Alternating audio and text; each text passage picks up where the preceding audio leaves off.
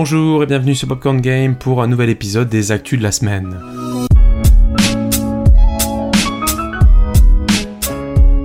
Cette fois, je suis tout seul, c'est Tristan qui vous parle. On va faire rapidement le tour des actualités de la semaine et on finira par euh, les sorties de la semaine. Et je vous partagerai pour finir euh, les prochains tests qui vont arriver sur Popcorn Game. On va commencer tout de suite avec une news un petit peu triste. Après euh, Vampire the Masquerade, Prince of Persia ou encore Grand Turismo 7, c'est au tour de Gotham Knight de repousser sa date de sortie. Euh, c'est le studio qui a annoncé ça sur Twitter, donc euh, le jeu n'arrivera pas avant 2022. Il était prévu comme de nombreux jeux hein, cette année. Euh, il était prévu à la base sur PC, PlayStation 5, PlayStation 4, Xbox Series X et S et Xbox One pour l'année 2021. On va passer maintenant à des news un petit peu plus d'actualité. On va parler de, jeux vidéo autour du Covid avec le coup de gueule d'un député de la République En Marche qui était d'ailleurs suivi par, euh, Mélenchon. Euh, il s'agit de Denis Mazeglia qui s'est insurgé donc de, voir les magasins de jeux vidéo et les rayons de jeux vidéo fermés avec le confinement étant jugés comme essentiel, pourtant faisant partie de l'industrie culturelle. On rappelle, on vous a donné les chiffres la semaine dernière euh, via le syndicat des éditeurs de logiciels et loisirs. Le jeu vidéo aujourd'hui génère plus de 5 milliards d'euros en France. Il s'agit d'un domaine culturel majeur, au même titre que les librairies, donc les livres, et également euh, tout ce qui peut être disquaire avec la musique euh, et autres voilà et autres biens culturels vendus.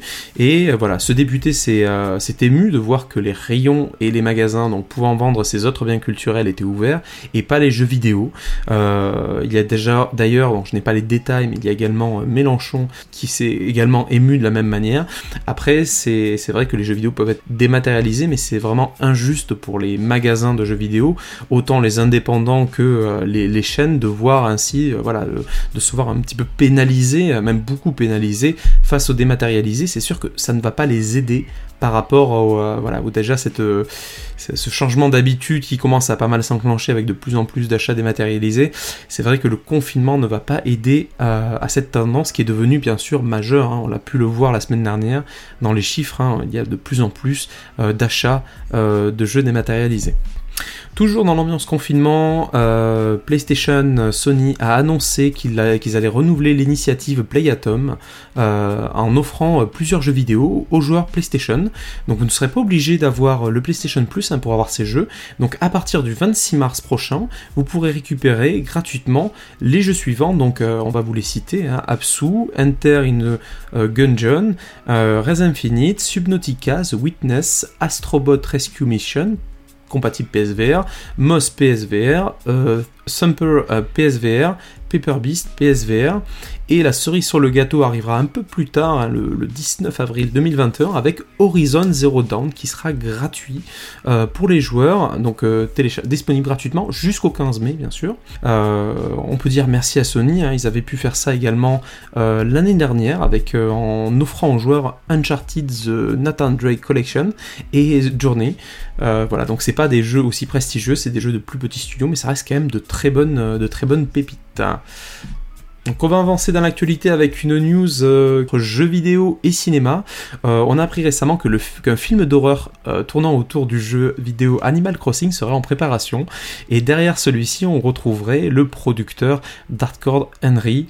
Alors pour ceux qui ne connaissent pas ce film, il s'agit d'un film réalisé par Ila Nashuler, c'est un film russe qui était tourné exclusivement à la première personne.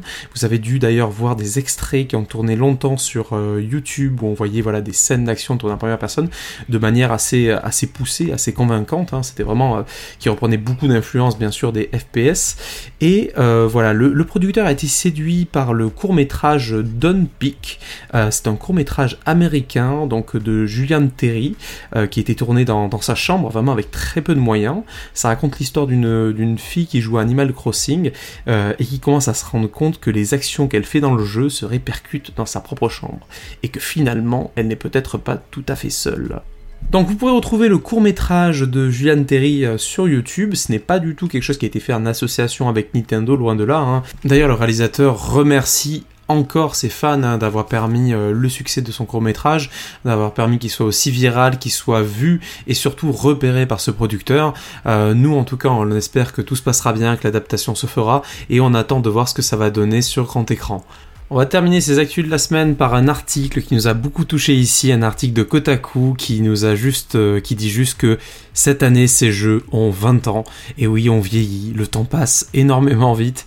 Et euh, je vais vous donner la liste euh, des jeux partagés par l'article qui ont aujourd'hui 20 ans, donc des jeux que vous allez reconnaître, des jeux sur lesquels vous avez dû passer du temps avec votre famille, avec vos amis. pour ceux qui aiment, voilà, les, jeux vidéo qui nous écoutent en tout cas, c'est pour moi obligé que vous que, vous les connaissiez, que vous ayez entendu parler, ou que vous ayez vraiment passé des heures dessus. Pour beaucoup d'entre nous, c'est des histoires qui ont commencé, c'est euh, souvent euh, par là qu'on a connu le vidéo, euh, par là quelqu'un nous a partagé, nous a, nous a partagé un jeu, une expérience. Euh, donc je commence tout de suite sans plus attendre.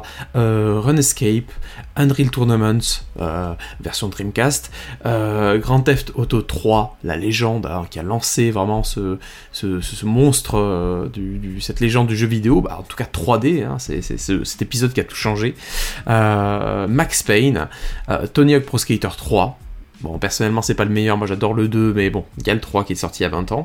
Final Fantasy X, euh, énormément de personnes dans mon entourage sont lancées dans le, dans le, RPG via, ce jeu-là.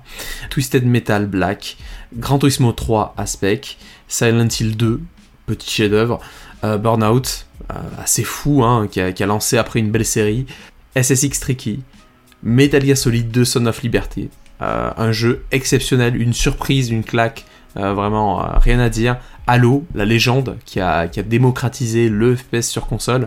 Retourne to Castle Wolfenstein, bon petit FPS, bon moment. Euh, Pikmin, un ovni qui a, marqué quand même une, génération. Et Luigi's Mansion, un bon petit jeu quand même qui a marqué hein, sa génération aussi sur GameCube. Comme quoi, 20 ans. C'est impossible de passer à côté de, de, de, passer au moins à côté d'un de ces jeux-là, ou en tout cas à côté des nombreux jeux sont, qu'ils ont lancé derrière. Alors pas forcément des suites, mais des, jeux de genre en fait. Hein. Le GTA like, euh, c'est démocratisé énormément après GTA. Euh, sans oublier voilà les, jeux d'horreur. Hein. Bon, Silent Hill avait déjà marqué son époque, mais là ça, a continué. Après ce moment d'émotion, on va passer aux sorties de la semaine, hein, des jeux beaucoup plus actuels, hein. euh, avec le 26 mars la sortie de Monster Hunter Rise sur Nintendo Switch et la même date la sortie de It Takes Two un jeu coopératif euh, signé Electronic Arts et sur lequel on espère très rapidement pouvoir vous proposer un cache test. Et en parlant de cache test, on va terminer ce podcast en vous partageant les, euh, prochaines publications qu'on va pouvoir vous faire. Donc euh, on va bientôt vous proposer le cache test de Crash Bandicoot 4 It's About Time sur Nintendo Switch et on est également en train de vous préparer le cache-test de Medal of Honor Above and Beyond euh, en VR.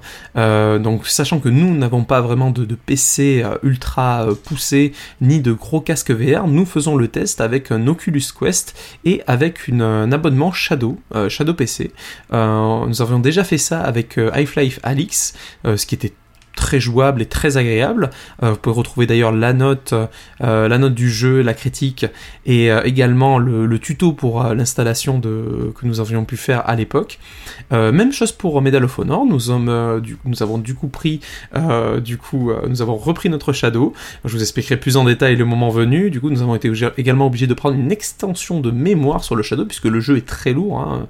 De mémoire, il pèse à peu près 180 gigas. et du coup, derrière, nous avons voilà, nous sommes lancés dans, l'aventure, euh, ce qui est pour l'instant étonnamment euh, assez jouable et même agréable. Donc bon, on n'est qu'au début du jeu, on verra bien si, si c'est toujours aussi bien au fur et à mesure des heures de jeu. Donc pour ceux qui ne connaissent pas ce qu'est le cache test, le cache test ce sont des tests, donc une critique avec en guise de note un prix d'achat conseillé. Alors on prend, euh, on part du prix euh, de vente moyen constaté et on vous donne ce qui est selon nous un bon prix d'achat pour le jeu. Voilà. Merci d'avoir écouté cet épisode jusqu'au bout. C'était Tristan pour Popcorn Game. À la semaine prochaine pour de nouvelles actualités. Salut salut